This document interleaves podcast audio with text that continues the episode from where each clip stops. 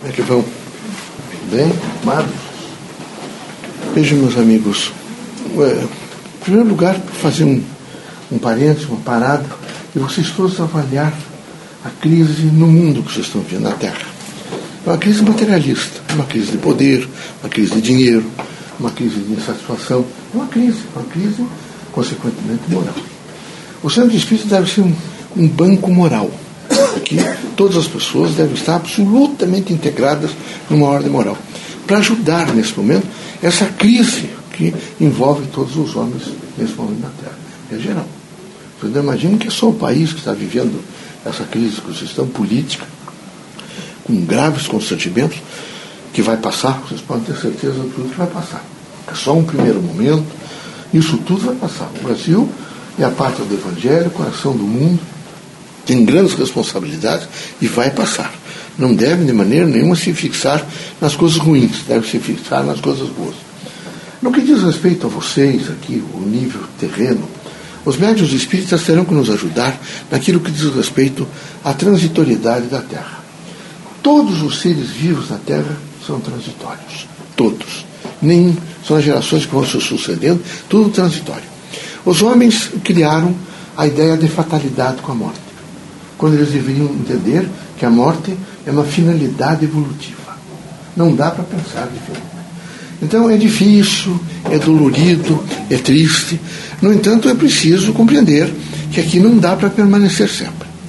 Nessa relação crítica, que vocês todos devem perguntar muito como é que eu estou me comportando no mundo dos fatos, nessa realidade existencial bem constatada, digo bom dia, boa tarde, converso com as pessoas, falo com as criaturas, intercedo. Isso é uma relação que vocês têm com as pessoas.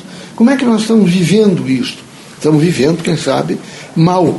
A gente ainda não assimilou bem aquele, aquele, aquela dimensão crítica do amor, da fraternidade, da justiça, da fé, da esperança. Então, os médios espíritas não podem ficar com os mesmos valores materialistas. Eu falei ali no público, vou dizer a vocês: vocês optaram para ser espiritistas. Então vocês devem saber viver e sofrer a sua convicção. Vocês têm que ser fortes, é? e sabe, viver a sua convicção na casa, com os filhos, com o companheiro, com a companheira, com os, os, o pai, a mãe, não é? com as pessoas que estão em volta de vocês. É preciso ter um nível de convicção. Vocês precisam dizer para eles que vocês acreditam na vida. Não é? Vocês acreditam na morte, vocês acreditam na vida. Que vocês estão sempre dispostos a grandes transformações. Vocês todos que têm, enxergam bem, leem bem, devem ter nesse momento uma, uma, uma vontade muito firme de começar a ler mais, de aumentar um pouco a massa crítica em qualquer faixa etária. Vocês devem buscar um maior uh, referencial de conhecimento no mundo. Isso às vezes parece difícil. Veja, o, o Brasil não tem muita vocação para essa leitura. As escolas são precárias. Então é preciso reaprender, independente de idade. Tem que reaprender. Tem que se deter um pouco e começar a reaprender. Então, ler pelo menos um livro, dois é, ao mês.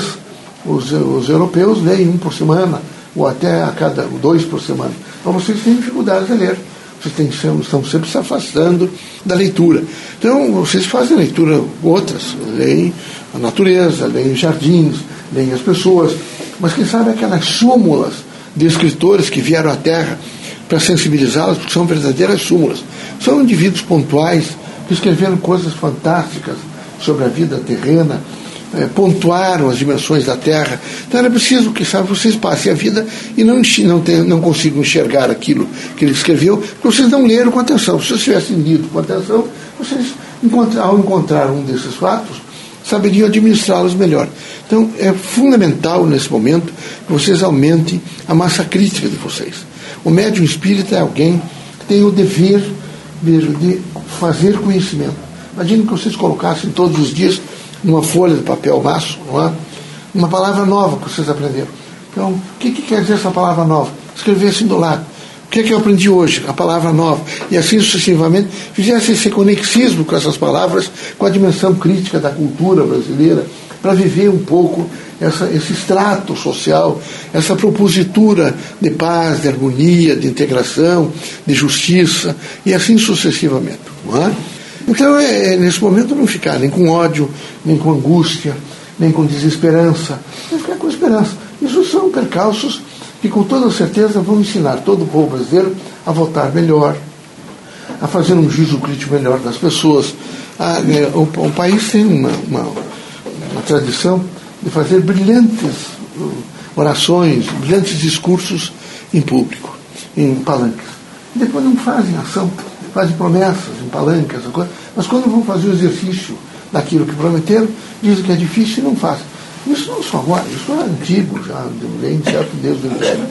Então, é, acredito que nessas crises que vocês estão vivendo, vocês começaram a fazer algumas deduções e aprenderam, começaram a ler melhor o frontal das pessoas, o diálogo das pessoas, as propostas das pessoas, e assim sucessivamente. Eu quero dizer para vocês que essas classes pobres estão sofrendo. Está havendo muito desemprego. Vocês imaginem um pai de família, é? nesse momento, com três filhos, pensava as crianças estudando, que tem que estudar, eh, tem que pagar aluguel de casa, porque eles não têm casa. A grande maioria de quem vive assalariado não tem casa. Ele tem que comprar feijão, arroz, é? tem que comprar os outros alimentos, tem que comprar pão diariamente. Como é que ele vai fazer isso tudo se ele está desempregado? E a situação é crítica, porque não há emprego, não há uma abertura de emprego nesse momento. Então, é, urge nesse momento que os, os políticos que estão fazendo essa estrutura social e essa organização social, se ponham a campo para imediatamente abrir vagas é? e permitir que essas pessoas voltem ao trabalho. É fundamental voltar ao trabalho. É? Porque é, é horrível penalizar quem tem muito pouco. Muito pouco. É difícil ver isso e ficar diante de um quadro estarrecedor. É? é preciso que rapidamente, seja quem for que venha assumir a presidência da República, eu diria assim, aquilo que Caboclo disse, tem que galopar, tem que ter um bom cavalo e galopar em várias áreas, para compor rapidamente, quem sabe, vencer em 90 dias o que se fazia num ano. Porque não dá para o povo passar fome, não dá para deixar de ter expectativa de vida, ele tem que ter expectativa de vida. Não é? Então, eu, a única coisa que eu posso pedir para vocês é que vocês fiquem, uh, mais do que nunca, confiantes no Criador, confiantes no bem, o bem está junto. O, o irmão Bezerra da Menezes, que é, é um líder espiritual, que tem uma dimensão grande no país, tem estado com uma equipe preparada para ajudar da melhor forma possível.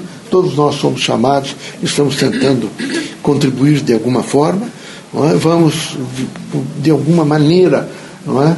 não é interferir, mas é, quem sabe, intuir essas pessoas para que eles façam melhor avaliem um pouco aquilo que eles têm que fazer e eu acredito que vão realmente fazer. Tem que fazer. Porque é uma coisa importante, meus amigos. É preciso, às vezes, perder para ganhar. Quando a gente perde, a gente passa a avaliar e ver realmente que precisava ser diferente. Não é? é preciso ter a coragem de avaliar o que estamos fazendo para dar um passo seguinte com mais firmeza. E às vezes nós não fazemos isso. Particularmente quando nós estamos sempre com a ideia que nós estamos construindo. E o construir, às vezes, é desconstruir. Nunca esqueço disso. Às vezes nós estamos pensando estamos construindo, nós estamos desconstruindo. Sempre desconstruindo. Por isso eu quero dizer uma coisa a vocês.